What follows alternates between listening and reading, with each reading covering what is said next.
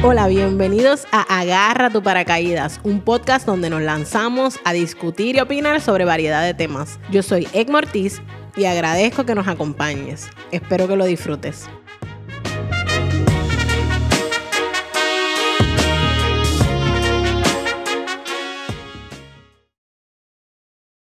Bienvenidos a otro episodio de Agarra tu paracaídas. Eh, como siempre, mil gracias por el apoyo. Regresamos la semana pasada y estamos bien contentos con el feedback que nos han dado del pasado episodio que estuvimos discutiendo con Denis sobre la película Encanto y las relaciones tóxicas de familia. Este, si no lo han escuchado, dense la oportunidad. Si no han visto la película, no lo escuchen. Pero si ya la vieron, denme su feedback. Eh, de verdad que ha sido bien bueno el feedback que hemos tenido. Y nada, ya hoy volvemos de nuevo a grabar y estoy bien emocionada porque hoy me acompaña un invitado especial. Eh, esta persona la conozco hace más de 10 años, si no me equivoco, porque la conocí mientras trabajaba en DDB Latina, fue mi cliente y he visto a través de los años su evolución, tanto personal como profesional. Y pienso que para el tema que vamos a tocar hoy es, ¿verdad?, es excelente recurso. Así que les presento a Ángel. Ángel, bienvenido a mi espacio. Hola, un placer, Emma. Eh, encantado de estar aquí y de reconectar contigo también.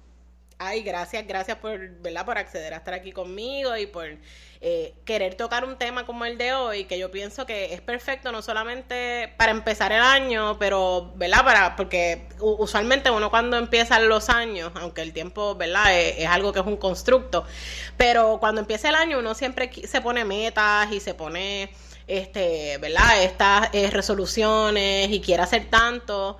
Y mientras va pasando el tiempo, como que esas ganas se van apagando por distintas cosas, ¿verdad? Y el tema que vamos a tocar hoy nos ayuda a recordar, porque es que uno hace esos compromisos con uno mismo, ¿verdad? Y, y, qué valor es lo que tiene. Y de lo que vamos a hablar hoy es del poder del orgullo propio, ¿verdad? De, de, de, de sentirse orgulloso de uno mismo y cómo el orgullo te hace crecer, te hace crecer en, distintos roles en tu vida.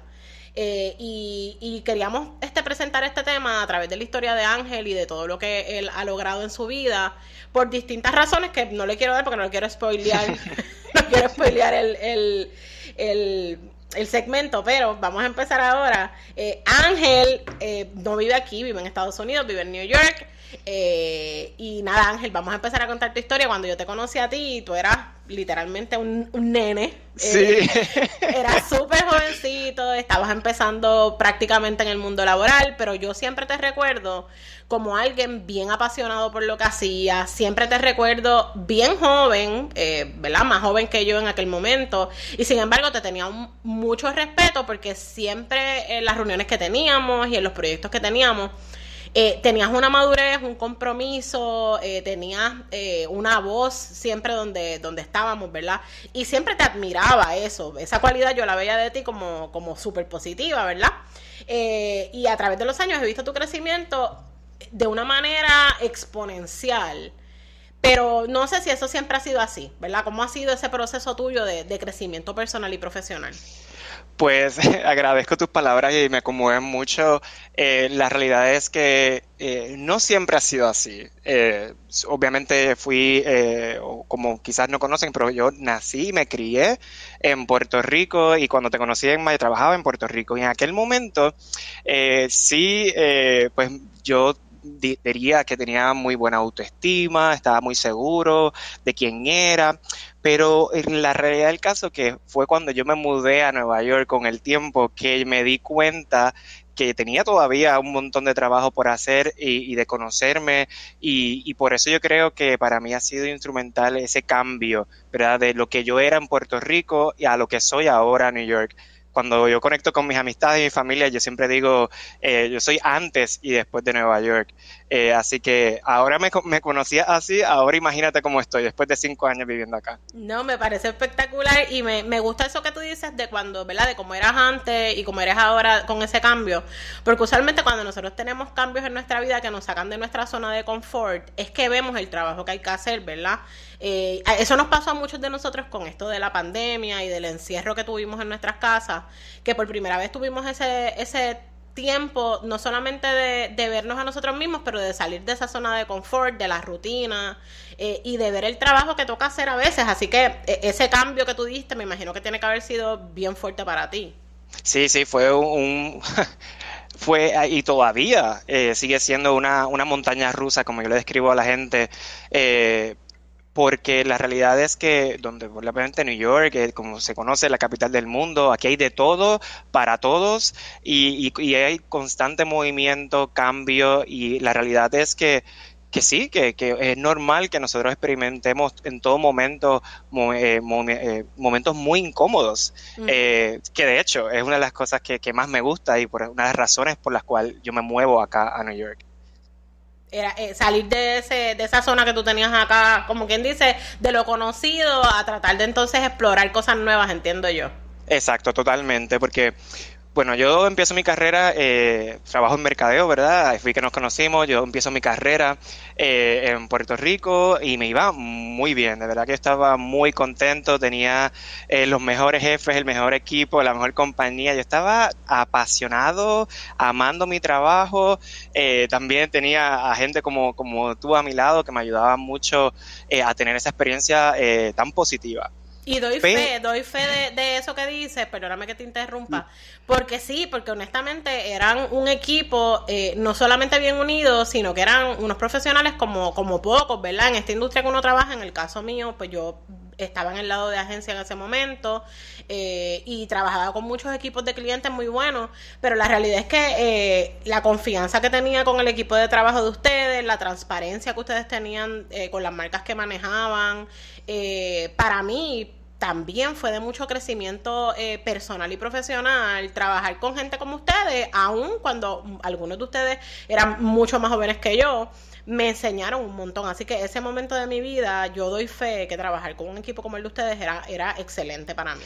Sí, era, excelente y, de, ambos, de ambas partes, tanto con las agencias como internamente. Y la realidad es fue algo que, fue un proceso que yo disfruté mucho y que aprendí muchísimo, eh, tanto el aspecto laboral como la parte personal. Y yo creo que estando allá en Puerto Rico, yo estaba muy cómodo, muy cómodo. La verdad es que yo decía, bueno, eh, aquí me quedo, o sea, tengo muy, muy, muy buena relación con mis amistades, con mi familia. Adicional laboral me iba espectacular. Pero siempre, como buen acuariano eh, ascendente a Géminis, tenía esa curiosidad de de algo más, de algo más. Y, quería experimentar, me apetecía eh, tener más variedad porque se volvió un poco rutinaria mi vida. Eh, y sí, era esa, esa pelea interna de decir, pero ¿cómo voy a ir cuando me va tan bien y tengo todo esto?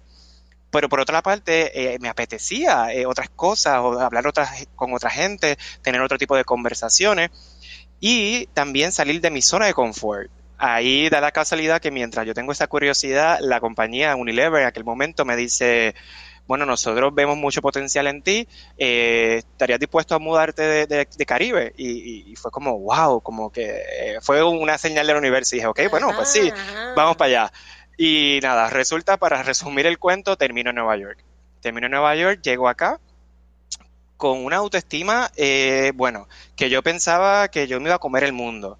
Y de repente Sorpresa, sorpresa. Ahí empieza lo bueno.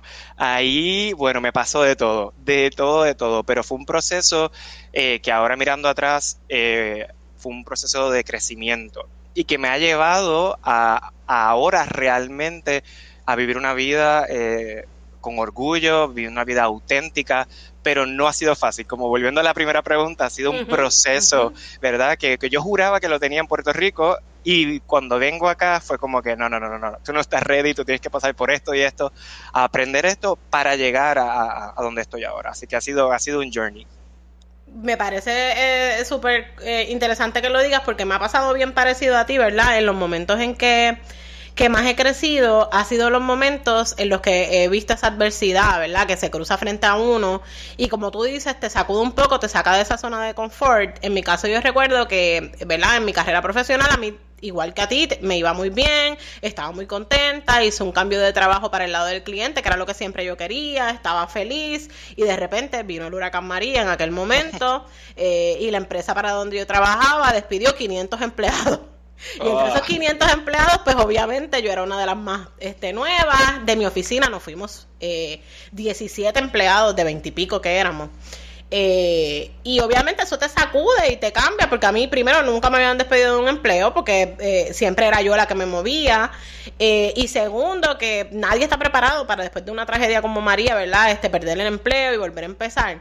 Sin embargo, esa situación de mi vida, que fue uno de los momentos más fuertes para mí, genuinamente ha sido de las mejores cosas que me ha pasado, porque no solamente me sacó de esa zona de confort en la que yo estaba, sino que me hizo ver otras posibilidades, ¿verdad? Y, como que autorreflexionar dentro de uno mismo de qué otras cosas yo puedo hacer y te reinventas, porque te, te, obligas a, a mirarte por dentro y decir, ok, esto no es lo que yo quiero, ¿qué es lo que tengo que hacer? Claro, totalmente. Y en el momento cuando uno está ahí y dice, ¿qué es esto? Esto es horrible, uno la pasa fatal. Porque es, horrible. Pero luego con el tiempo dice, wow, qué bueno que pasé por eso. Eh, y yo siempre tengo muy presente, como dice Gandhi, como que el fracaso es la experiencia que precede al triunfo. Eh, y siempre tengo eso bien presente. Cuando yo me mudo a, a, Unilever, y para dar un poquito más de contexto, me mudo con Unilever a Nueva York, llego y fue el mismo año de María yo me mudé el primero de enero. Llegó el primero de enero, yo llevaba como seis años con la, cinco años en aquel momento con la compañía, eh, tenía mucho, eh, realmente tenía una muy buena carrera, muy buen standing, buenos ratings, había ganado premios internacionales, bueno, o sea, eh, bueno, me, mueven a, imagínate tú, a los headquarters de los Estados Unidos.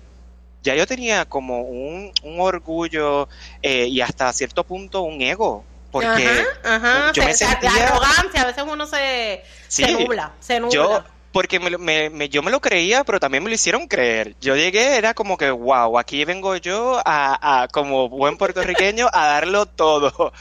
¿Y qué pasó cuando de repente llego? me dio y me encontré con algo que nunca me había encontrado, que yo defino, que tengo que buscar y hablar más, pero yo defino como esa mente eh, colonizada. Eh, empiezan a salir inseguridades en mi vida que, que, yo no, que nunca había experimentado o que quizás no me había tomado el tiempo de entenderlas o definirlas. Eh, y ahí es que empieza lo bueno, empieza eh, mi mente colonizada, empiezan mis inseguridades, eh, como bien dije al principio, o no sé si lo comenté, pero soy homosexual, ahí empieza también un, aspecto mío de, la vergüenza, de la culpa, y empiezo a darme cuenta muchas cosas que, no que había experimentado en Puerto Rico. y de repente estoy en un mundo en Nueva York con todo esto pasando a la vez y fue como que, espérate un momento, eh, y bueno, ese año, mi primer año fue muy fuerte, muy, muy fuerte, pero aprendí muchísimo y, y crecí mucho.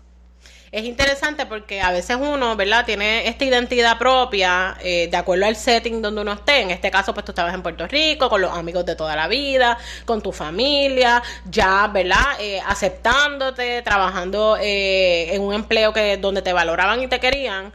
Y sin embargo, aun cuando uno tiene toda esa seguridad propia y se siente tan pleno, en el momento en que te ponen en un setting distinto, donde hay otra gente, donde hay otras experiencias, te intimidas y te empiezas a dudar de las cosas que ya tú, que ya tú sabías que habías dominado. O sea, que, que, que esto no era algo que de repente tú llegaste allá y te quitaron todos los skills que ya tú, que ya tú te sabías, ¿verdad? Tú seguías siendo la misma persona plena y con conocimiento y todo. Pero en el momento en que entonces esas inseguridades invaden a uno, como que todo eso que uno tiene se le olvida. Sí, eh, es que por eso mismo, porque ya no tienes tu support system contigo, eh, de tus amigos, de, de la gente de, de, tu familia, la gente que te, te, quiere, y de repente estás aquí solo, porque yo estaba solo realmente, y ahí es que empiezan todas esas inseguridades. Entonces, en mi caso, eh, yo soy puertorriqueño, pero de, yo soy como, como, yo camino por ahí como J-Lo en Super Bowl con, la bandera que digo, ¿de dónde tú eres? Yo, Ángel de Puerto Rico, fuácata. Y de verdad que, que si pudieran hacer algo, eh, tirarme una foto, un video, yo en mi mente literalmente saco hasta mi bandera así como hizo J-Lo. El, el sí, sí. tipo Miss Universe con Puerto Rico escrito en brillo, tú sabes. Exacto, así mismo.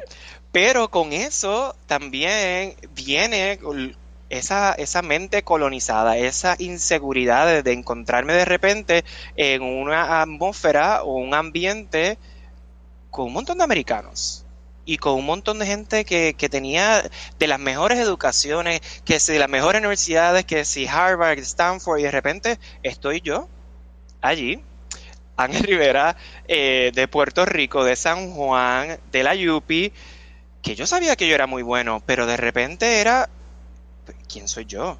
Y ahí viene la mente colonizada, ¿verdad? De, ok, no, los americanos son mejores, eh, de que quizás yo no tengo el talento suficiente, ese miedo a de ser rechazado, criticado por quien soy. Eh, también me temo a que otra gente haga lo que yo estoy haciendo mejor que yo cuando yo toda mi vida eh, había sido o me consideraba de los mejores en todo lo que yo hacía porque trabajaba para ellos. Y de repente fue, espérate un momento, yo tengo aquí unas inseguridades que no tenía antes porque vivía en Puerto Rico.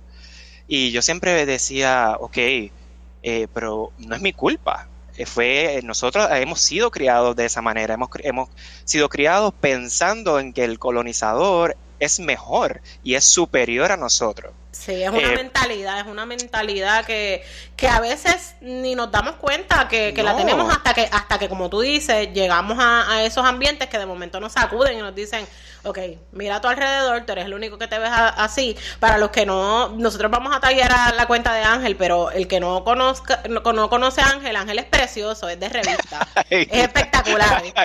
pero, pero se ve latino, o sea, físicamente, pues tú lo ves y se ve que es una persona latina, bien boricua, su color de piel es así como tan, como yo, eh, ¿verdad? Trigueño, con su pelo negro. Eh, o sea que definitivamente si entraba a una sala donde todo el mundo era eh, americano o, ¿verdad? europeo o lo que sea, él definitivamente iba, se iba a ver que es una persona latina, ¿no? Claro, totalmente, y, no lo ocultaba. Y de hecho, mi acento, olvídate, ya llevo cinco años acá, y de hecho, una de las razones por las cuales yo también tenía muchas razones por las cuales yo quería mudarme y, vivir fuera de Puerto Rico, pero específicamente en Nueva York, una de las razones más importantes para mí era trabajar en mi inglés. Eh, que también era otra inseguridad que yo tenía, pero esa sí la tenía muy consciente. A mí me encanta eh, hablar en público, me encanta entrenar en la educación, presentar, pero... Sí, eh, tu lado Géminis, tu lado Géminis. Sí, me, me encanta, es que me, de verdad que, que, lo disfruto mucho trabajar con personas en español pero cada vez, porque yo trabajaba en el Caribe, tenía que viajar a Trinidad y Tobago, por ejemplo, y cada vez que tenía que hacer estas presentaciones en inglés, no era lo mismo. Mi magia, mi energía no era la misma. Y era porque yo toda mi vida tuve problemas con el inglés. Toda mi vida. O sea, fue desde chiquito, yo siempre me comparaba con mi familia, con, mi papá, con mi eh, amigo, y todo el mundo tenía un acento perfecto. Y todo el mundo hablaba muy bien, y yo lo entendía pero no como que no tenía esa misma capacidad que tenía en español. Así que dije, no, no sabes qué, tengo que ser vulnerable, tengo que aprender, este es mi talón de Aquiles, vamos para Nueva York, que se joda, vamos a darlo todo y a, y a sacar mi, mi, mi, inglés, a mejorar mi inglés, porque era mi talón de Aquiles y, estaba muy consciente de ello. Me mudo a Nueva York y para eh, seguir con la historia, pues esa de las inseguridades que empieza, ok, no, pues no puedo hablar mucho en las reuniones, eh, tengo que estar muy consciente de cómo decirlo y me tardaba, me tardaba ese, ese, eh, ese proceso de, traducir en tu mente y de tratar de decirlo perfectamente con el acento perfecto, era como una presión que entonces se une con la mente colonizada de que ellos son mejores y que soy yo, y de repente me encuentro con, un caos. Que, realmente, que, que, también se une, que tuve una experiencia con de los peores jefes, que yo nunca había tenido malos jefes en mi vida. Yo, gracias a Dios, fui muy afortunado y nunca había tenido jefe, malos jefes, nunca, nunca. Eh, de repente, con, tuve tres jefes en, diez meses, eh, dos de ellos, o sea, de lo peor, de lo peor, que yo, al día de hoy digo, Dios mío, eh, hay gente mala en esta vida. Pero de repente tener eso, pasando a la vez con mis inseguridades de mi inglés, de como de, y no tanto de mi inglés, porque yo entendía todas las conversaciones, yo podía hacerlo todo, pero era esa inseguridad de mi acento. Sí, de hablar, de eh, hablar. De hablarlo. Y adicional a eso, todas las otras cosas que, estaban saliendo, que no habían salido, como mi homofobia interiorizada, que, que eso más adelante lo hablaremos, pero fue de repente, ok, ese ángel que Egma, tú conociste eh, estando en Puerto Rico, llega acá a Nueva York y ese brillo de repente siento que se me está apagando. Wow. Siento que y ahí fue que yo me di cuenta, espérate, no, no, no, no, no. Yo tengo que trabajar en lo mío, tengo que trabajar en mi orgullo, en mi, en ser auténtico, en ser quien soy, y ahí es que empieza eh, mi proceso. Y, es, interesante lo que tú dices de, de, la parte del inglés sobre todo, porque aquí llega cualquier, y sobre todo trabajando en la empresa que trabajaba, eh, donde venía mucha gente, ¿verdad?, de Estados Unidos o de Europa a, dar charlas o lo que sea. Y a veces hablaban español y hablaban el español como les salía, que bien rara vez eh, ¿verdad? Era, era perfecto, porque la realidad es que eh, una de las cosas más importantes que uno tiene que entender a la hora de, ¿verdad? De, esta parte del lenguaje es que hasta la manera en que nosotros movemos la, la lengua, eh, ¿verdad? Afecta a cómo sale nuestra pronunciación. O sea, a veces uno quisiera hablar perfecto, pero la realidad es que nosotros los eh, puertorriqueños y la gente que habla español, eh, ¿verdad? utiliza la R de una manera distinta. o sea, que cuando viene esa gente a hablar aquí español, uno lo ve como, pues mira, he's doing an effort, wow, mira para allá, habla español, aunque lo hable súper masticado. Pero sin embargo, como tú dices, esa mente colonizada de que entonces nosotros tenemos que hablar el inglés perfecto, claro, exacto. que no se nos puede notar el acento, porque Dios mío, o sea, no importa que la comunicación esté fluyendo, porque lo importante, eh, ¿verdad?, es que la otra persona te entienda. Exacto. Eh, nos ponemos esa esa presión encima que lo que hace es, como tú dices, empiezas a dudar todo lo demás. Eh, se convierte en más allá que en el talón de Aquiles que tú entendías que tenía, honestamente se convierte en un burden para ti, porque cargas con este estigma de que Dios mío, se abrió la boca y no sé pronunciar el inglés, esto aquí se fastidió. Claro, y, y, esa carga yo la describo siempre, es como literalmente tener un bulto, como una mochila encima. En el momento en que yo decidí, dije, espérate, esta carga no me pertenece, no es mía, déjame, yo me saqué la mochila encima y la dejé. Y ahí fue que yo en realidad empiezo a descubrir un montón de cosas, como por ejemplo, cuando I gave permission to myself, cuando yo me di permiso de saber quién yo era, entender bien y, ir a la raíz de quién soy yo, qué es lo que quiero en mi vida, qué es lo que yo aporto, ahí fue que yo empecé a entender todo. Y una de las cosas que entendí bastante rápido eh, cuando me mudé fue que ser puertorriqueño en realidad era una fortaleza mía, era parte de lo que es, soy yo, de mi identidad. y, era una fortaleza porque cuando llego y me doy cuenta, ¿verdad?, de, que me intimido por, lo, por, por los estudios, por cómo la gente hablaba, pero de repente me doy cuenta, Emma, que es que muchas de las veces yo sabía más que ellos. Y de repente me veo yo eh, explicándole a los americanos de Harvard, y, o que, que, yo pensaba que mi mente, ¿verdad?, eran superiores, yo era que les entrenaba. Porque en Puerto Rico lo que pasa es que nosotros somos generalistas. Nosotros, por lo menos en mi trabajo, yo tenía que saber de todo. o sea, yo manejaba todos los países, todos eh, los currencies, eh, todos los proyectos, porque en Puerto Rico es un país pequeño, pero tienes que aprender de todo. O sea, yo me acuerdo de hacer comerciales, dirigir, eh, eh, eh, literalmente escoger los modelos, de, todo. Tienes que saber de finanzas. me da risa que traigas ese tema porque pasa lo mismo en la publicidad, ¿verdad? En la agencia. Yo este manejaba marcas internacionales como no solamente Unilever, pero manejé Mars y otras marcas en las que tenía que este trabajar mucho con, con la matriz, que era en New York también. Y me acuerdo que pues uno llamaba a alguien y esa persona se encargaba de hacer solamente eso, es, esa sola cosa. Entonces me decía, no, pero ponme a la persona que se encarga de eso. No, yo soy la persona que se encarga de eso. Ah, espérate, pero tú no eres la, tú no eres la ejecutiva de cuentas. Sí, yo soy la ejecutiva de cuentas. Ah, pero tú también manejas, sí, yo también manejo eso. Y pero, pero espérate, ¿qué es? Que ustedes tienen dos plazas en una, no, yo hago esto, esto, esto. O sea que e, esa parte, como tú dices, aquí en Puerto Rico, pues, eh, eh, para bien o para mal, ¿verdad? Por el tamaño de la isla y todo lo demás, hacemos un montón de cosas y nos tenemos que convertir en masters de todo. de eh, todo, de, todo. Es, como yo siempre digo, nosotros tenemos que ser generalistas, tenemos que saber de todo un poco. Acá son especialistas. Y, y no es para quitarle el crédito, ¿verdad?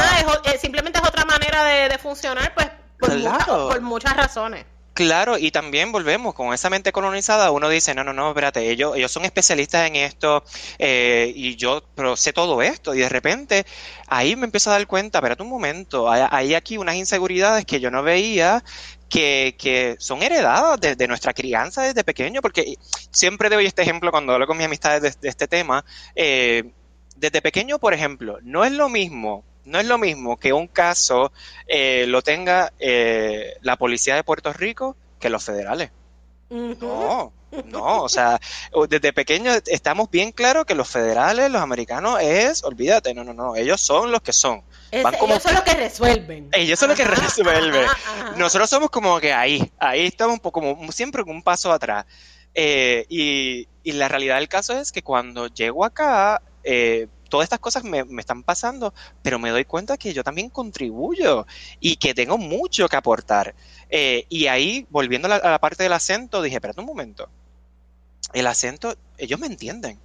Yo tenía una presión, como ese bulto, esa mochila encima, de decir las palabras perfectas en el momento perfecto. Y yo, espérate, es que yo me estoy editando. Y yo mismo me autoeditaba. Y con eso mismo venía, eh, pues, yo mismo me, estaba quitando el brillo. Dije, espérate, no. O sea, yo soy sí, soy puertorriqueño, soy generalista, pero sé hacer esto, esto, esto, esto, esto y esto y esto. Y en ese momento que yo dije, no, no, no, yo voy a proteger mi magia. Yo quiero proteger quién soy yo y que esto es una, eh, una fortaleza. En ese momento que I gave permission to myself, cambió mi vida. Cambió mi vida eh, total. Fue, fue Me volvemos. esa línea que utilizaste, lo estoy hasta anotando aquí. Yo voy a proteger mi magia. Porque, mano, los seres humanos tenemos mucha magia. O sea, nosotros todos somos únicos, ¿verdad? Este, dentro de, dentro de, de, nuestras circunstancias eh, personales, individuales. Eh, y tenemos una magia, ¿verdad? Eso, eso es literalmente una magia. Y yo voy a proteger, proteger mi magia, me parece tan poderoso. Sí. simplemente se, se, refiere a la esencia, de, a quien tú eres, a lo que, te, lo que te hace especial y único. Claro, totalmente. Y la realidad es que lo de proteger mi magia, yo lo leí, alguien lo dijo, yo lo leí en algún sitio que no recuerdo, pero se me quedó, o sea, grabado y decía, no, no, no, no. Y también tengo otro que de, de RuPaul, eh, obviamente un poco más eh, atado a mi homosexualidad, pero él, siempre dice que al nacer gay, por naturaleza, yo no nací para encajar, yo nací para sobresalir, para ser diferente. Y esa parte de mí, digo, mano, lo que es Protect Your Magic y que, yo nací también para sobresalir por naturaleza, ahí fue que yo empecé a, a, darme cuenta, espérate un momento, ¿qué es la vida que yo quiero? ¿Okay? Yo, yo quiero esta vida, tengo estas fortalezas, estas son, esta es mi magia, estas son mis fortalezas, vamos a trabajar en ellas. Y claro, ahí fue que yo dije, yo dije, ok, yo quiero vivir una vida auténtica. Porque una vida auténtica y, estar orgulloso, ¿verdad? Es tener amor propio, eh, es sentirte en todo momento, ¿verdad? Eh, con, satisfacción por tus logros, por tus capacidades, eh, es tener una vida, pues, más grande, más feliz, eh, más amplia, eh, una vida mucho más interesante cuando uno decide conocerse, saber quién es y vivir con autenticidad. De acuerdo contigo, y eso yo lo he aprendido tarde en la vida. En mi caso, ¿verdad? Eh, mi issue siempre ha sido mi cuerpo, ese ha sido mi, mi talón de Aquiles, eh, como tú decías ahorita, tu talón de Aquiles. Mi talón de Aquiles siempre ha sido mi cuerpo porque yo siempre he sido eh, un poquito más gordita que el resto de mis amistades o de mis familiares o lo que sea. y hace un tiempo yo empecé a trabajar con eso. De la misma manera yo decía, porque yo siempre tengo que trabajar por eh, cambiarme para poder amarme. Cuando yo puedo amarme como yo soy, y en ese mismo proceso, si quiero cambiar algo, ¿verdad? Cambiarlo porque quiero cambiarlo, no como condicionamiento para el amor que yo tengo que sentir por mí misma. Eh, y en ese momento uno va tumbando eh, un montón de paredes que, que, te atrapan, que te atrapan dentro de, de, lo que tú eres y que no te permiten brillar con esa magia que tú hablas. Pero como tú decías ahorita, son condicionamientos impuestos por nosotros mismos. Eh, ¿Verdad? Porque quien puede decidir tomar espacio en, en, en, el, en, este mundo somos nosotros mismos. Totalmente. Eh, eh, sí. Y, y, yo creo que también esa parte de, de los miedos es, obviamente es parte de nuestra naturaleza. El miedo tiene que existir en nuestra vida porque el miedo nos protege la vida. Eh, y, ahí es cuando uno se da cuenta, eh, y leí un libro que lo recomiendo, que me cambió también la vida, se llama Big Magic, de eh, la, ella la, la autora de E Pray Love, ella se llama Elizabeth Gilbert. ella en su libro y ahí, ah, yo creo que fíjate, lo de Protect Your Magic lo leí ahí, puede, puede que sí, puede que sí, pero ahí en ese libro ella habla de lo que son los miedos. Y, lo pone de una manera muy interesante que, ahora yo tengo muy presente. Pues tú tenías miedo por, por tu cuerpo, yo tenía miedo de, mi inglés, eh, pero el miedo va más allá, o sea, te limita y realmente ¿por qué? ¿Por qué? Y uno tiene que tener esa conversación con miedo, o sea, reconocer que el miedo eh, te protege, ¿verdad? Pero hay veces en la vida que uno tiene que parar y decir, pero un momento, ok, miedo. Y tener esa conversación, como dice eh, la autora, tener esa conversación con el miedo, decir, ok, miedo, gracias por estar presente en mi vida, pero ahora mismo mi vida no corre peligro. Eh, vamos a hacer las paces. Yo sé que estás aquí, pero yo tengo que darme permiso a hacer esta otra cosa. Yo tengo que darme permiso a, ser diferente, a, hablar o decir o hacer lo que yo realmente quiero. Y hay momentos en la vida en que uno tiene que pararse y decir, espérate un momento, eh, ¿por qué el miedo me está parando? O sea, ¿por qué? Eh, si realmente me apetece experimentar o hacer cosas diferentes. Y, y la realidad, como diría ese prócer Héctor el Father, hay días que uno tiene que dejar el miedo en la gaveta. Uno tiene que literalmente, emocionalmente decir, yo voy a abrir esta gavetita aquí se va a quedar el miedo por un ratito.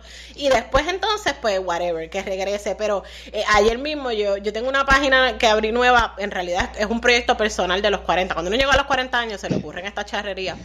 Y, y yo abrí esta página de Instagram que en realidad es de, de lo que a mí me gusta, a mí me encanta todo lo relacionado a moda, belleza, lifestyle, etcétera, pero nunca lo hago porque pues yo no me veo como una nena de Instagram pero yo dije este año, mira que se chave, yo tengo 40 años, yo voy a dejar el, miedo en la gaveta. Y literalmente abrí la gaveta, eché el miedo ahí, y ayer posteé mi primer video. Muy eh, bien. De cuerpo entero, ¿verdad? Poniéndome un, estilizando un pantalón con la pipa marcada. Y yo decía, Dios mío, yo voy a subir. Y lo subí y dije, mira que se chave. Y honestamente, sientes te, liberas por, por ese momento. Te liberas y tú dices, espérate, yo me atreví a hacer esto. Ah, pues espérate, mañana grabo otro. Tú sabes, como que te sigues arriesgando y cada día vas dejando ese miedo de nuevo. Ok, déjame guardarte por otro ratito más que voy a hacer esto. Ahorita te busco. Es que claro, porque una vez que tú te atreves, cuantas más veces te expones a algo, te asusta menos. O sea, menos miedo te provoca menos miedo. Y yo también estoy en esa, como que, por ejemplo, teniendo este podcast, es mi primer podcast y, mucha gente me decía, no, que tienes que hacer podcast porque, pero yo siempre estoy al otro lado, yo siempre estoy eh, haciendo las preguntas y, creando estas conversaciones con la gente, pero yo la realidad es que muchas veces eh, no me permitía ser vulnerable, nunca había estado en el otro lado de, de de la historia, como quien dice, o, de, o del rol de estar contando mi historia, contestando las preguntas, porque no me, no me permitía ser vulnerable. Ser vulnerable. Eh, pero ahora, o sea, de verdad que para mí, eh, como volviendo a lo de las resoluciones este año, fue como que no.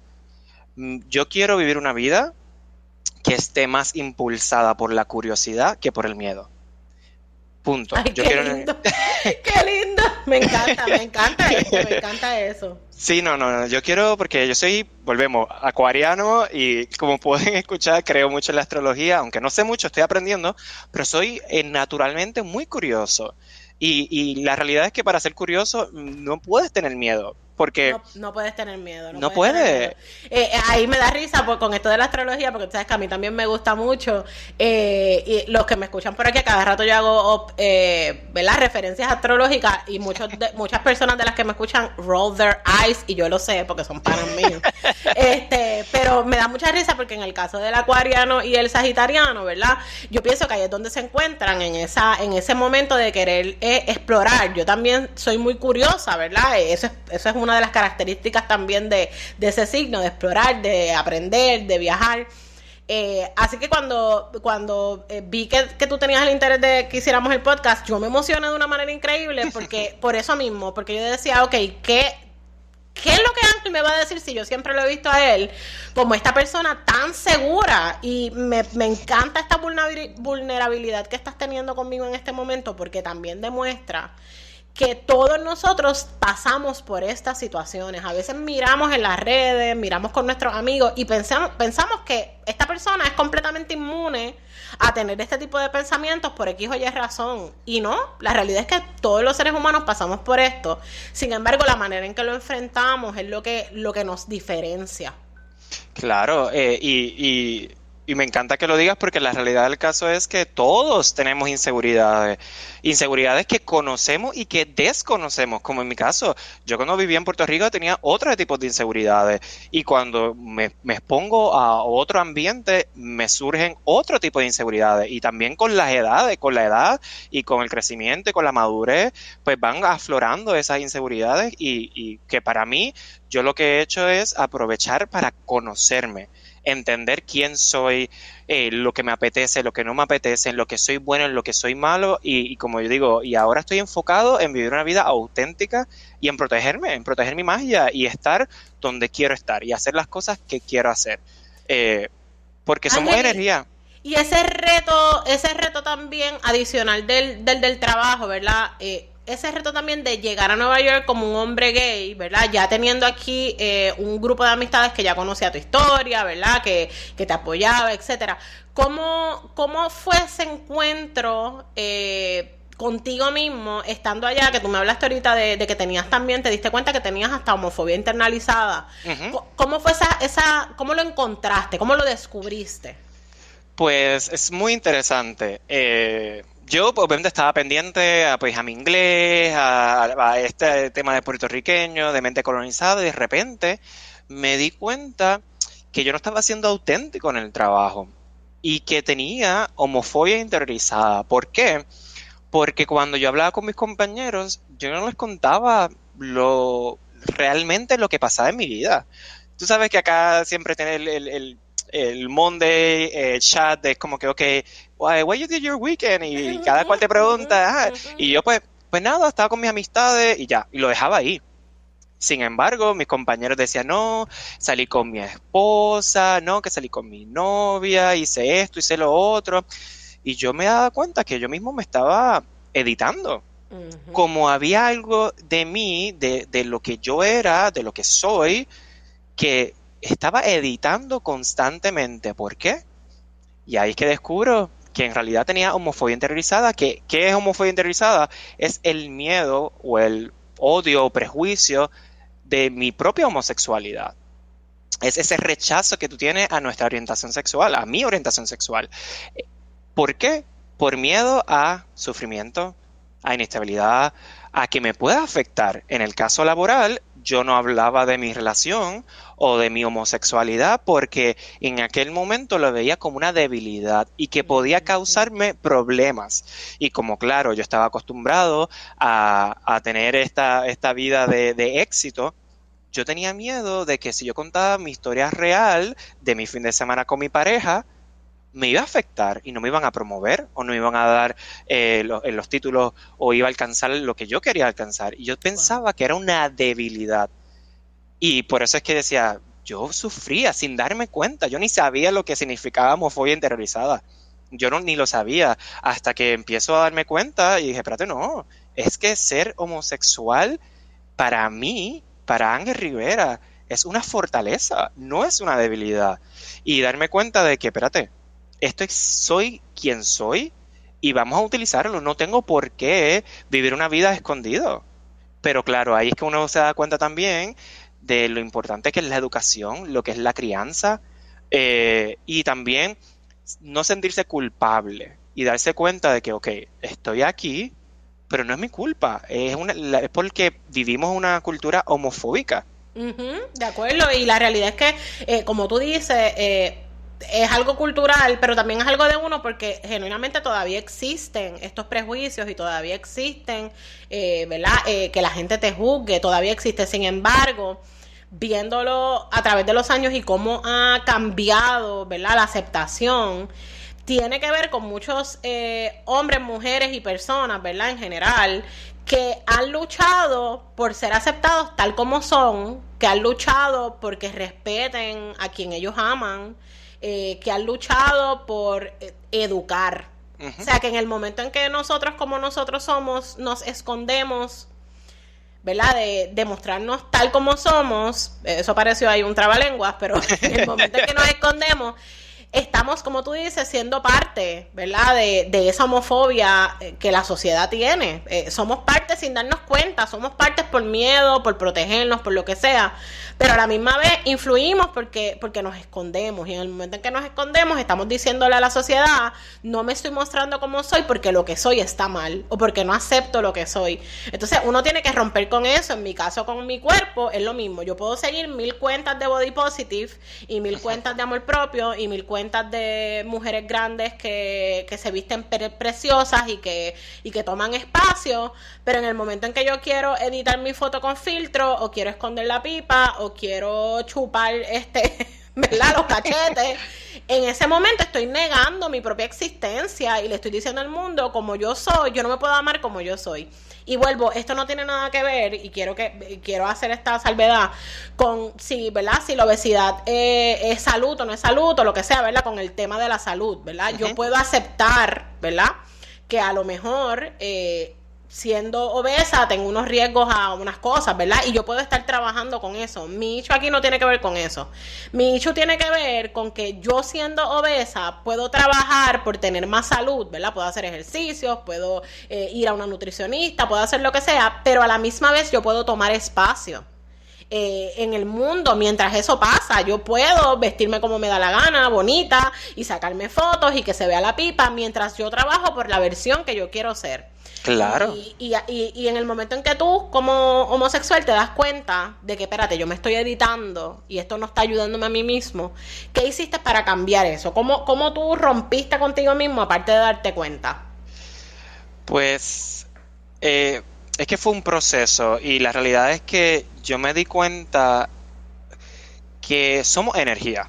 Nosotros somos, cada persona es, eh, somos fenómenos energéticos, ¿verdad? Y y cuando tú entras al espacio y tú entras, uno sabe cuando uno tiene toda su energía, su energía al 100% o cuando entras con inseguridades, con miedo y, no tienes eh, toda tu energía. Entonces, yo llegué a un punto que dije, espérate un momento, esto me está quitando energía porque no estoy siendo quien soy yo y la gente lo percibe, eso se percibe, ¿entiendes? yo, me, yo me ponía incómodo cuando preguntaban y, ay, ¿con quién tú vives? Y yo con, con mi roommate, eh, como que no quería que la gente supiera, especialmente gente nueva que no me, que yo no conozco, claro, que estoy en Estados Unidos, que también está pasando todo, eh, la era de Trump. La, era, la era, Trump, ajá. Eh, claro, entonces me trae todo, todo esto y, y, yo siendo latino, ya yo sabes que decía, no, no, no, no, es que yo no quiero que utilicen esto en mi una Cosa, una cosa más contra mí, ¿no? No, era, no, no, no, no, espérate un momento. Pero dije, ¿sabes qué no? Esto me está... Y sabes qué curioso que digas lo de María, porque ese año, que fue el 2020, 2017, ¿no? 17, María. sí. Exacto. Eh, yo me mudé en enero y en septiembre fue que pasaba María. y María, como puertorriqueño viviendo en Nueva York, teniendo a toda mi familia, amistades allá, fue para mí un momento clave. Fue un momento clave en que yo dije que me ayudó tanto a renunciar a ese trabajo como a decir, no, no, no, hasta aquí. Hasta aquí yo tengo que trabajar, tengo que educarme y tengo que superar mis miedos.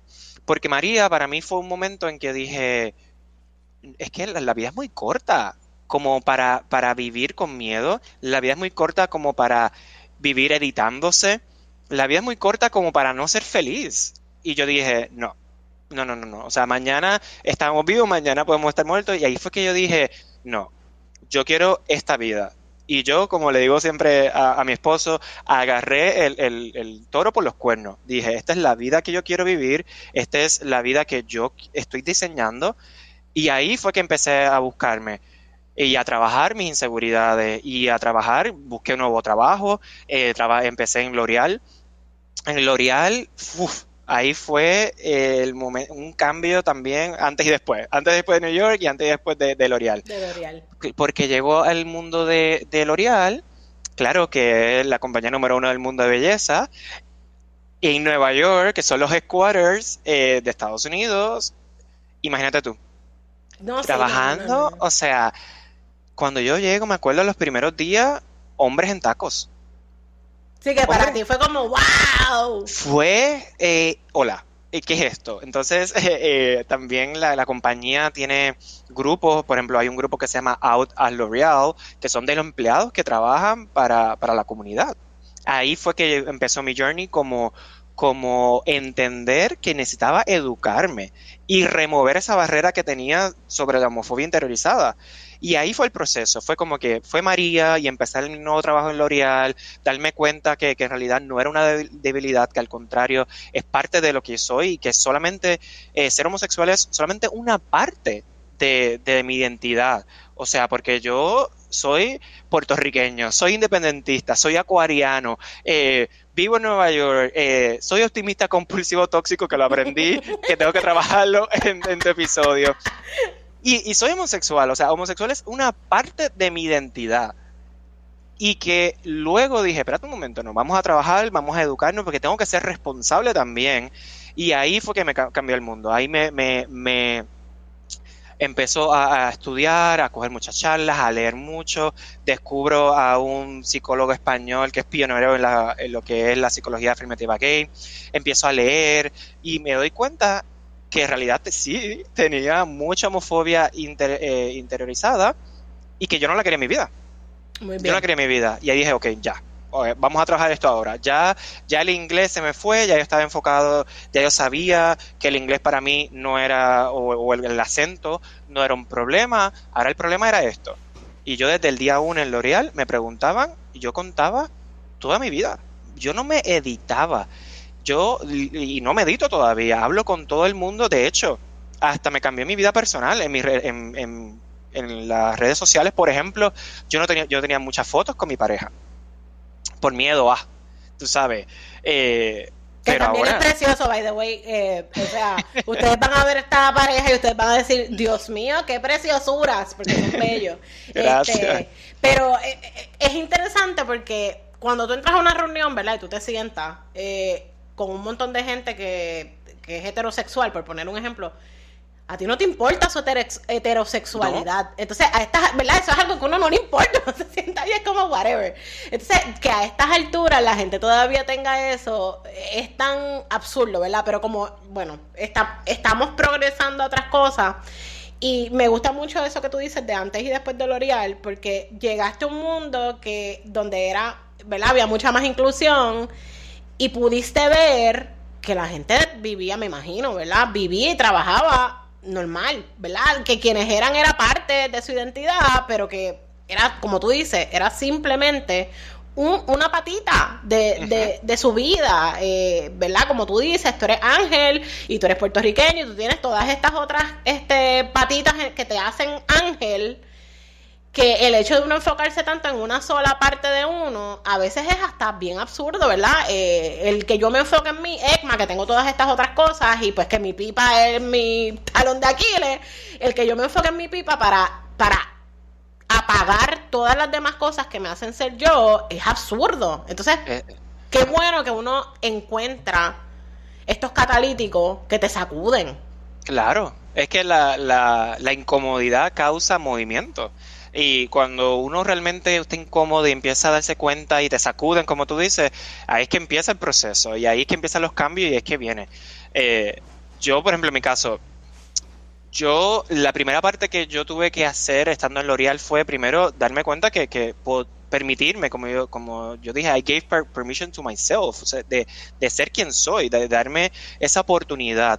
Pero fue también entendiendo que no era mi culpa del todo de yo sentirme así, de ese rechazo o ese miedo, esos prejuicios a mi propia homosexualidad. Y es porque culturalmente, como dije, nosotros somos una cultura homofóbica. Y imagínate, desde, chiquito, imagínate, tú estás, eh, yo jugué voleibol toda mi vida y, imagínate, estando de chiquito te dice, ah, vamos a correr, el último que llegue es Pato. O sea, comentario eso que tú dices, eh, es que Pato está relacionado a, algo negativo, a, debilidad, a, no, a que el contrario antónimo a éxito, a sufrimiento, a enfermedades, el VIH o la HIV. VIH, exactamente. Es, es ser maricón es igual a ser inestable, es sinónimo de burla, de mofa, y entonces ahí fue que dije darme cuenta, espérate un momento, esto es algo que yo heredé por la cultura que, que, que, vivo. Eh, imagínate, bueno, creciendo en, la televisión, ¿qué teníamos?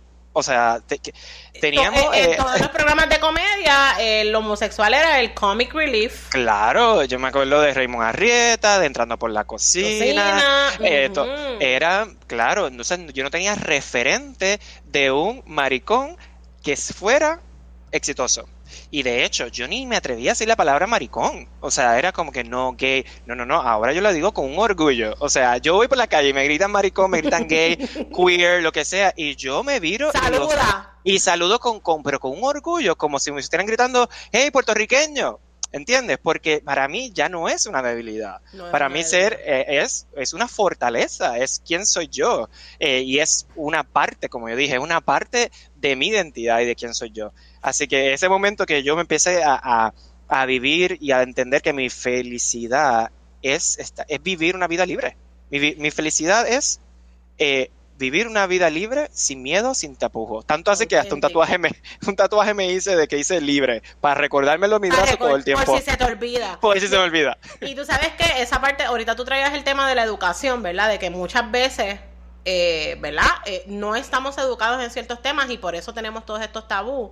Y traíste también el tema de, que la homosexualidad es igual a, HIV y a enfermedad. Y yo recuerdo que luego de yo, antes de yo trabajar con en DDB, yo trabajé en BBDO y manejaba la cuenta de Glaxo, precisamente la división de HIV. Y yo aprendí allí en esa división, eh, un día nos reúne nuestra cliente y nos dice, bueno, ¿quién ustedes piensan que es la población más vulnerable en Puerto Rico para el HIV? Y obviamente todos los que estábamos en la oficina dijimos, eh, bueno, los homosexuales. Y error, está equivocado usted. En Puerto Rico la población más vulnerable del HIV son los hombres de 60 años plus que se van a la calle eh, alto riesgo eh, de buscar pues prostitutas o de buscar favores sexuales y contagian a sus esposas. Eh, y para nosotros fue como que, ¿qué? Espérate. Sí, porque pues eh, no se protegen, esto, lo otro, no creen en los condones, no creen en la protección. Y ahí es que yo aprendí. Entonces, no fue hasta ese momento que tuve un golpe de educación, una pescosa de educación, como yo le digo, que yo aprendí, espérate, hay que abrir los ojos aquí porque vivimos con estas burbujas que nos han creado en la mente, como tú dices, que no son ciertas, que, que son tabú, que entonces no nos permiten ir por la vida educados. eh, no, nos, nos ponen en, la, en los ojos este, este, estas gafas oscuras de, espérate, no, esto, esto es así porque yo leí que en tal sitio, no, edúcate, edúcate. Cuando tú tengas dudas de temas como estos, que son tan eh, importantes, tienes que educarte, busca información, la información está allá afuera. Exacto, y, la, educación para mí es todo, o sea, es súper importante y, educándome también, eh, parte de lo que yo sentía era vergüenza. Y de repente dije, espérate, ¿por qué siento vergüenza? Y fui a decir, no, espérate, ¿qué es vergüenza? Y empiezo a identificar y a leer y a educarme sobre, ok, ¿por qué yo tengo que sentirme avergonzado de ser quien soy? Ok, pues vamos allá. ¿Qué, qué es la vergüenza? Ahí descubro otro mundo. Que, que, la culpa y la vergüenza son dos emociones sociales. O sea, que, que uno para sentir vergüenza tiene que experimentarla en grupo, o sea que hay que, hay, hay que tener personas, eh, ¿verdad? O, otros seres humanos alrededor tuyo para que tú sientas vergüenza. Eh, por, ejemplo, por ejemplo, cuando tú eres pequeño, eh, estás solo en tu casa, pues tú te pones la toalla como pelo y bailas Britney y, olvídate, tú eres todo. Pero de repente... alguien te muere. Te muere. Y entonces ahí yo empiezo a entender, ok, ¿qué es vergüenza? Y entonces tienen que ver otra parte. Entonces, si esa otra parte está condicionada, prejuiciada a, a lo que yo debo ser o lo que ha visto que somos, entonces es que ahí empieza mi parte de, la vergüenza, de la culpa. Así que yo empiezo a educarme, a entender todo ese proceso, a decir, no, no, no, pero un momento, o sea, esto para mí, volvemos, es, es una fortaleza, no es una debilidad, no tengo por qué sentirme culpable, no tengo por qué sentir vergüenza de ser quien soy. De acuerdo contigo. Me, me parece bien curioso eso que trae de la vergüenza, porque hasta la misma religión que, que te impone tantas cosas, eh, en la misma religión, yo sé que hay un pasaje de Génesis, yo no soy la más que sé de la Biblia, pero hay un pasaje que me llama, que me llama mucho siempre la atención, ¿verdad? Cuando iba a la iglesia cuando chiquita. Y eh, hay una parte que dice que cuando Adán y Eva comieron de la fruta prohibida esta, del árbol de la vida, whatever, eh, fue que se dieron cuenta que estaban desnudos y sintieron vergüenza. Antes de eso, ellos andaban por ahí en nu, de lo más feliz, disfrutando de la del, del, del Edén, y de repente cuando comen esta fruta es que se dan cuenta, era una fruta prohibida que no podían comerse, y entonces pues se dan cuenta que están desnudos y sienten vergüenza. So, te lo imponen desde lo más básico, ¿verdad? Eh, en la religión, desde el primer capítulo que tú hables en la Biblia, que es Génesis te imponen esto de la vergüenza. Entonces, eso tú lo ves toda la vida y sobre todo en un país como Puerto Rico, que, que es tan atado a la, a la religión, ¿verdad? Sea protestante o católica. Eh, obviamente tú lo vienes escuchando desde chiquito, toda la vida. Eh, esta parte de la vergüenza, de que de, sentirte culpable cuando haces algo que no está bien, porque te está viendo Dios. O sea, tú puedes estar solo en tu cuarto, no hay nadie mirándote, eh, pero hiciste algo que no está bien visto y Dios te está mirando desde el cielo. So, tú nunca te sientes solo, por eso es que siempre eh, cargas con esa, esa culpa muchas veces, aunque nadie te vio hacer algo, porque acuérdate que te está mirando alguien en otro lado, eh, en el más allá, hay alguien que te está mirando. Entonces nos crean este, esta carga emocional de vivir con culpa constantemente. Y imagínate vivir una vida con culpa, una, una vida que es horrible, aburridísima. Eh, por eso es que ahora eh, y vuelvo y digo, no es que soy una persona eh, que no tengo vergüenza ni, que tenga culpa, ni mucho menos, pero por lo menos sí puedo decir que estoy muy consciente ahora de cuando siento vergüenza y cuando siento culpa, porque sé lo que es y me he dado la tarea de, de entender y que quiero y sé que no quiero en mi vida eh, sentir vergüenza de lo que hago, ni de lo que digo, ni de ser quien soy, ni de cómo soy, ni nada de eso. Y, yo creo que ahí viene la parte muy importante que es lo que es la inteligencia emocional. Y lo importante que es buscar ayuda, expertos. Eh, yo, por ejemplo, tengo mi psicóloga. O sea, yo literalmente invierto en mi inteligencia emocional. Eh, porque la gente hay muchos tabú y me acuerdo que lo hablaste en, otro episodio eh, de lo que es la psicología y yo, es que para mí la psicología es una herramienta que me ha ayudado a alcanzar mi felicidad y, y, ser, y ser auténtico. Y este año, mira, una de mis resoluciones fue, dije, me encanta, tengo una psicóloga que me encanta, que me funciona un montón, que yo hablo de todo con ella. Y yo iba como cada tres, como cuatro veces al año pero era cada vez que tenía esa, esa, esa llamada de una hora, me cambiaba la vida. O sea, era como, wow, es que aprendí tanto. Y dije, espérate, ¿por qué tengo que estar esperando cada tres meses para tener una llamada? Pues no. Entonces, este año dije, no, parte de mis resoluciones es todos los meses.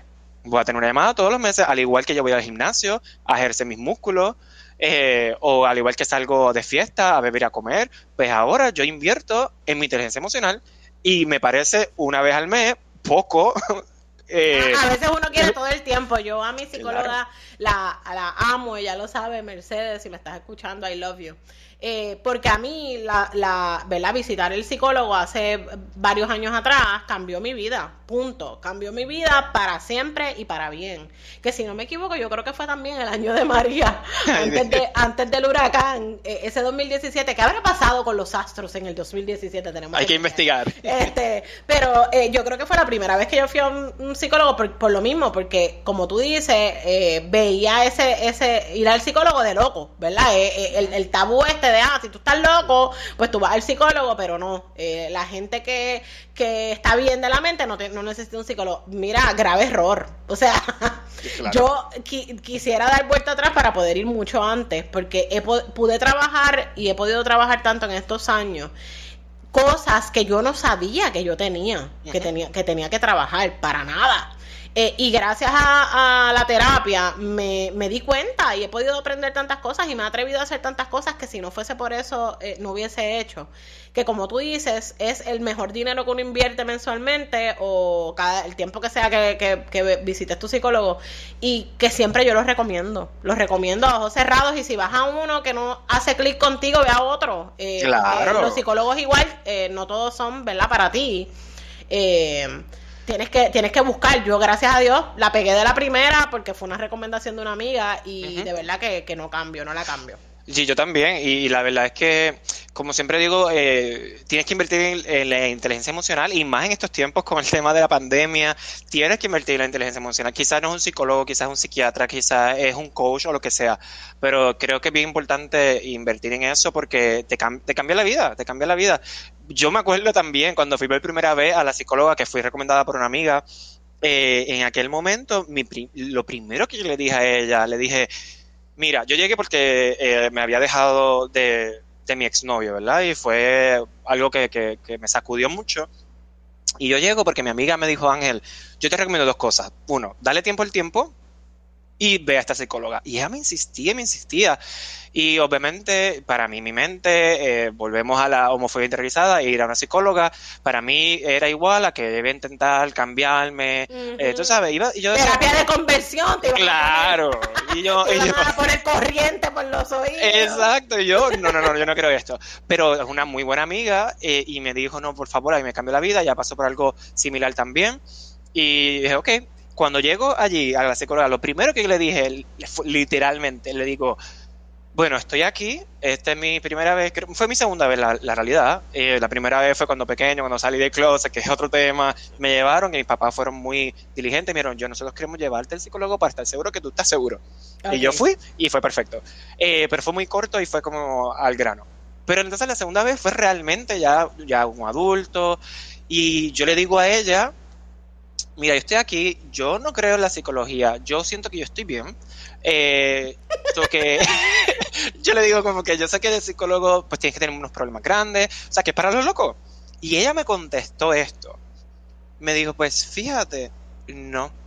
Los psicólogos son para la gente inteligente. Y yo me quedé así. Y yo, sí, ¿cómo? y me dice, sí. Los psicólogos es para gente que quiere invertir en su inteligencia emocional. Y solamente una persona inteligente son personas que, pues, que buscan y reconocen que necesitan ayuda, que necesitan herramientas. Y en ese momento ella me cayó, me dio siete bofetas y ahí fue que dije, espérate un momento, no, los psicólogos no son para locos. Eh, o, para locos nada más, eh, sino es también para gente inteligente y es para todo el mundo. Esa es una herramienta. para, toda la, para toda aquella persona que necesite entender ciertas cosas de tu vida, que pues esta persona que está, ¿verdad? Que estudió esto y que conoce eh, tanto del tema, te va a guiar. Y, eh, y yo lo veo como una guía porque el, el problema que uno tiene con uno mismo, lo que sea que tenga que resolucionar, el trabajo lo haces tú, no lo puede hacer el psicólogo por ti. So, la realidad es que el psicólogo más bien te ayuda y te guía, pero el trabajo lo terminas haciendo tú. Totalmente, totalmente. Y una vez ya tienes todas esas herramientas, te empiezas a conocer también.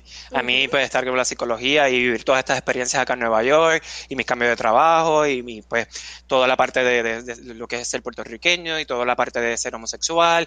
Lo fui trabajando también con la psicóloga. Y, y gracias a ella y a otras cosas también, eh, es que realmente llego a este punto de estar orgulloso, de ser auténtico, de estar muy consciente que lo quiero en mi vida, de lo que es, de lo que quiero y lo que no quiero. Y, y ya el angelito que conociste en aquel momento en Univer de Puerto Rico eh, hace más de cinco años, eh, ya, ya no soy el mismo. Ya yo he, evolucionado, he crecido, eh, he pasado de todo, cosas buenas, cosas malas, pero ya, ya estoy llegando a un punto en el que realmente no me escondo soy quien soy, digo lo que digo, hablo lo que quiero, eh, empecé a hacer cosas que, que, en realidad pues tenía miedo por prejuicio y lo que fuera, y ahora estoy muy consciente, que lo sigo teniendo, sigo teniendo esa conversación con el miedo que aprendí por Elizabeth Gilbert, de decir, espérate un momento, ok, quiero escribir, me encanta escribir, pero es que no soy escritor, yo no estudio. Entonces empieza esa parte de, no, no, tú no lo haces, nunca lo has hecho. No, no, espérate un momento. La vida de alguien está en riesgo, mi vida está en riesgo, ¿va a pasar algo? Pues no, pues, pues, pues mira, pues sí, si hoy quiero ser escritor, pues soy escritor, y si mañana eh, quiero eh, ser DJ, pues soy DJ y sigo porque Así es la vida. Y eso a mí me ha funcionado perfectamente. Eso de preguntarme, yo, y se lo digo a mis amigas también, yo siempre le digo a mis amigas, pero pregúntate, ¿qué es lo peor que puede pasar? ¿Alguien se va a morir si tú haces eso? No. Ok, pues perfecto, pues ¿cuál es el problema? Eh, eh, y así es que me he atrevido a hacer esto del podcast, y así es que me he atrevido a hacer lo de la página en Instagram y todas estas demás cosas.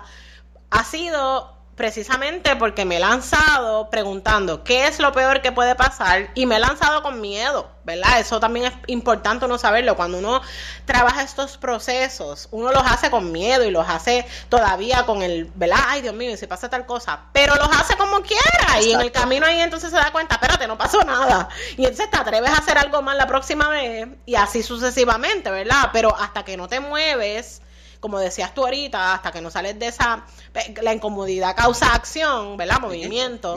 Hasta que tú no te mueves, no logras, no logras cambio, porque, porque te quedas estancado pensando y pensando, tienes que moverte.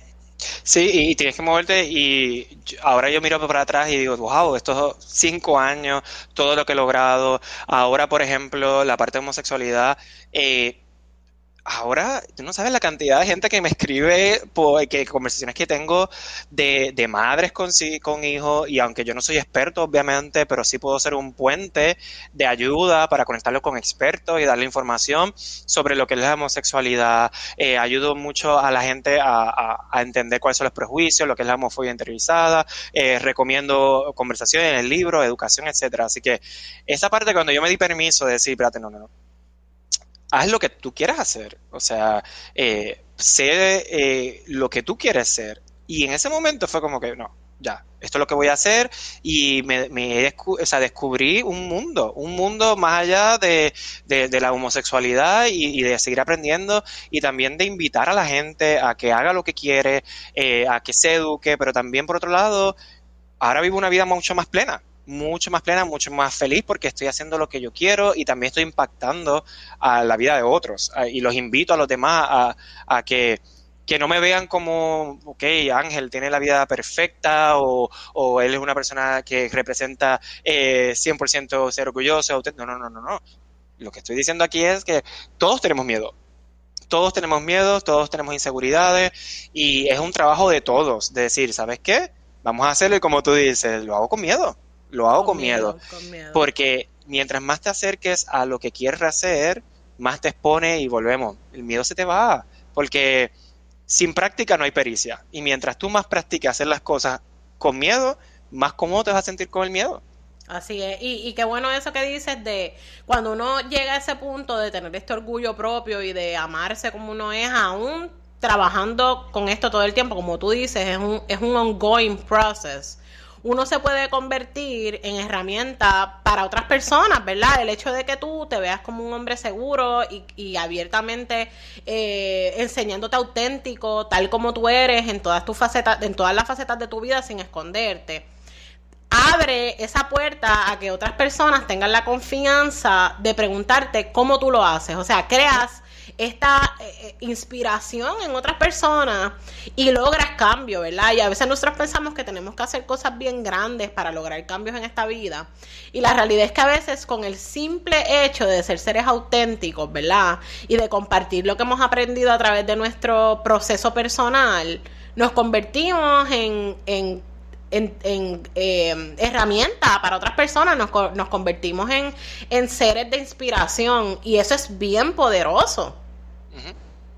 Así que eh, genuinamente yo agradezco el hecho de que tú compartas con nosotros el trabajo que tú has hecho a través de los años y cómo eso te ha ayudado a ti, porque definitivamente yo sé que va a ser de inspiración para muchas personas.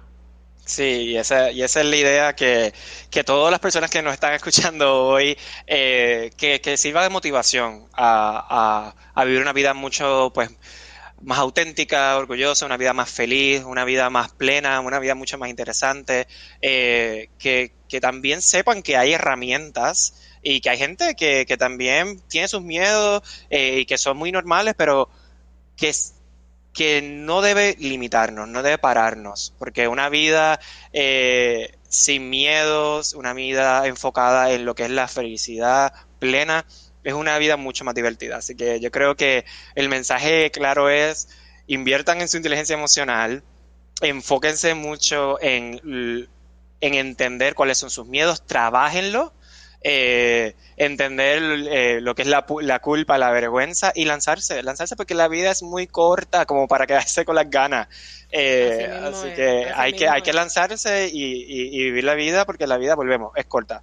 No, sabemos que estamos mañana. sabemos. Y yo creo que hemos aprendido mucho en, en estos pasados años, que de momento el, ¿verdad? nos sacudió la vida a muchos de nosotros. Eh, y que hemos tomado decisiones que a lo mejor son radicales para otras personas. Recuerden también que en estos procesos vamos a enfrentar eh, a veces, ¿verdad? Vamos a enfrentar eh, tirantes de, de otras personas alrededor de nosotros que nos ven que estamos cambiando. Y es importante que durante esos procesos nosotros entendamos que cuando uno cambia, cuando uno hace el trabajo, uno lo está haciendo para uno y que no necesariamente va a ser del agrado de todo el mundo y que eso está bien. Que lo importante es que uno esté bien con el proceso, que uno sepa que te está ayudando a ti, ¿verdad? Que no le estés haciendo daño intencionalmente a nadie en el proceso y que está bien para, para nosotros aceptar que no todo el mundo va a estar de acuerdo con, eso, ¿verdad? No todo el mundo va a estar de acuerdo con que Ángel sea abiertamente eh, homosexual y tenga su pareja en las redes y, y postee eh, eh, sus, sus pares con sus amigos y eso está bien. Ángel no tiene por qué razón darle explicaciones a nadie de su proceso personal de crecimiento personal. así que recuerden también aparte de todo lo que ya Ángel dijo, que está eh, on point, que cuando nosotros trabajamos con estas cosas vamos a incomodar a otras personas y que eso no importa. Claro, no importa, ese es problema de ellos, no es problema mío. Exactamente. o sea, eh, ya yo tengo otras cosas que las que estoy trabajando y las cosas que realmente me importan. Y lo que piensa el otro. trabajar con su incomodidad. Exacto. yo estoy, uno está eh, presente en lo que uno quiere, en lo que uno es, y el resto, mm, pues se tendrá que acomodar. Y al final tú siempre las energías se encuentran. Y es, encontrar eh, tu, tribu, encontrar eh, tu energía, las que están en la misma frecuencia y que hablan el mismo lenguaje. Porque hay gente que, te va a aceptar tal cual tú eres, vas a tener un, siempre un support system, o espero que siempre tengas un support system de familias, de amigos, donde eres bienvenido por ser quien eres. es verdad, es totalmente eh, real, yo doy fe de lo mismo, este, uno va trayendo a su vida esa gente que, como tú dices, se convierte en su tribu. Eh, y, que, ¿verdad? No, no significa que tú solamente te vas a rodear de gente que piense exactamente igual que tú, pero sí es importante que te rodees de gente que te quiere y que te acepte como tú eres, aun cuando no siempre estés de acuerdo contigo. Eh, lo más importante es que esa gente con la que tú rodees te haga bien eh, y, nada, y eso como tú dices, cuando uno empieza a hacer el trabajo, va llegando, va llegando. Totalmente. Y aquí también lo importante es la visibilidad. Eh, que, que, no escondas quién eres ni, ni en tus fotos, ni en tus palabras, ni en tus intereses, ni en tus acciones. No escondas lo quién tú eres. Eh, que, mientras más auténtico y real seas, eh, más cercana a la felicidad vas a estar. Así es. Yo pienso que con esto ya tenemos que irnos despidiendo porque está demasiado perfecto para seguir, para seguir este, añadiendo. Yo pienso que, ¿verdad, Ángel, que ha sido para mí y yo sé que para todas las personas que nos están escuchando, de, ¿verdad? Bien grato escuchar eh, tu historia y, y que nos inspires porque la realidad es que en tu voz y en tus palabras se ve que has hecho el trabajo eh, y te escuchas como una persona plena eh, y una persona que está trabajando por ser la mejor versión de sí mismo y eso siempre es inspira, ¿verdad? Eh, inspiracional, inspira a los demás. Así que gracias por haber compartido eso con nosotros, gracias por permitirte ser vulnerable con gente que no necesariamente te conoce. agradezco tu tiempo y agradezco que compartas con nosotros tu historia. No, y gracias a ti, Egma, por crear este espacio, por atreverte a hacer lo que quieres. Eh, así que, y a todos los que nos escuchan, eh, sepan que no están solos y que hay mucha gente que, que, hace las cosas con miedo. Mira, Egma lanzó su podcast, mírame a mí, mi primer podcast hablando contigo, pero las cosas hay que hacerse. Así que yo estoy a su disposición. Si, si quieren eh, escribirme también, me envían un mensaje. Si quieren hablar más de temas relacionados a lo que hablamos hoy, en confianza. Así que eh, lo digo para que sepan que hay recursos y hay gente que, que, está pendiente y que quiere que todo el mundo sea feliz. Así mismo, yo voy a tallar a Ángel en el post como siempre hago. Este, y agradezco que nos escuchen una vez más. Mil gracias eh, por escucharnos y que estén bien.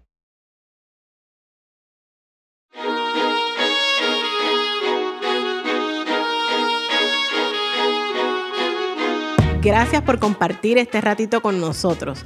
Recuerda darnos follow en tu plataforma de podcast favorita y si tienes sugerencias, escríbenos en Instagram, agarra tu paracaídas. Nos vemos pronto.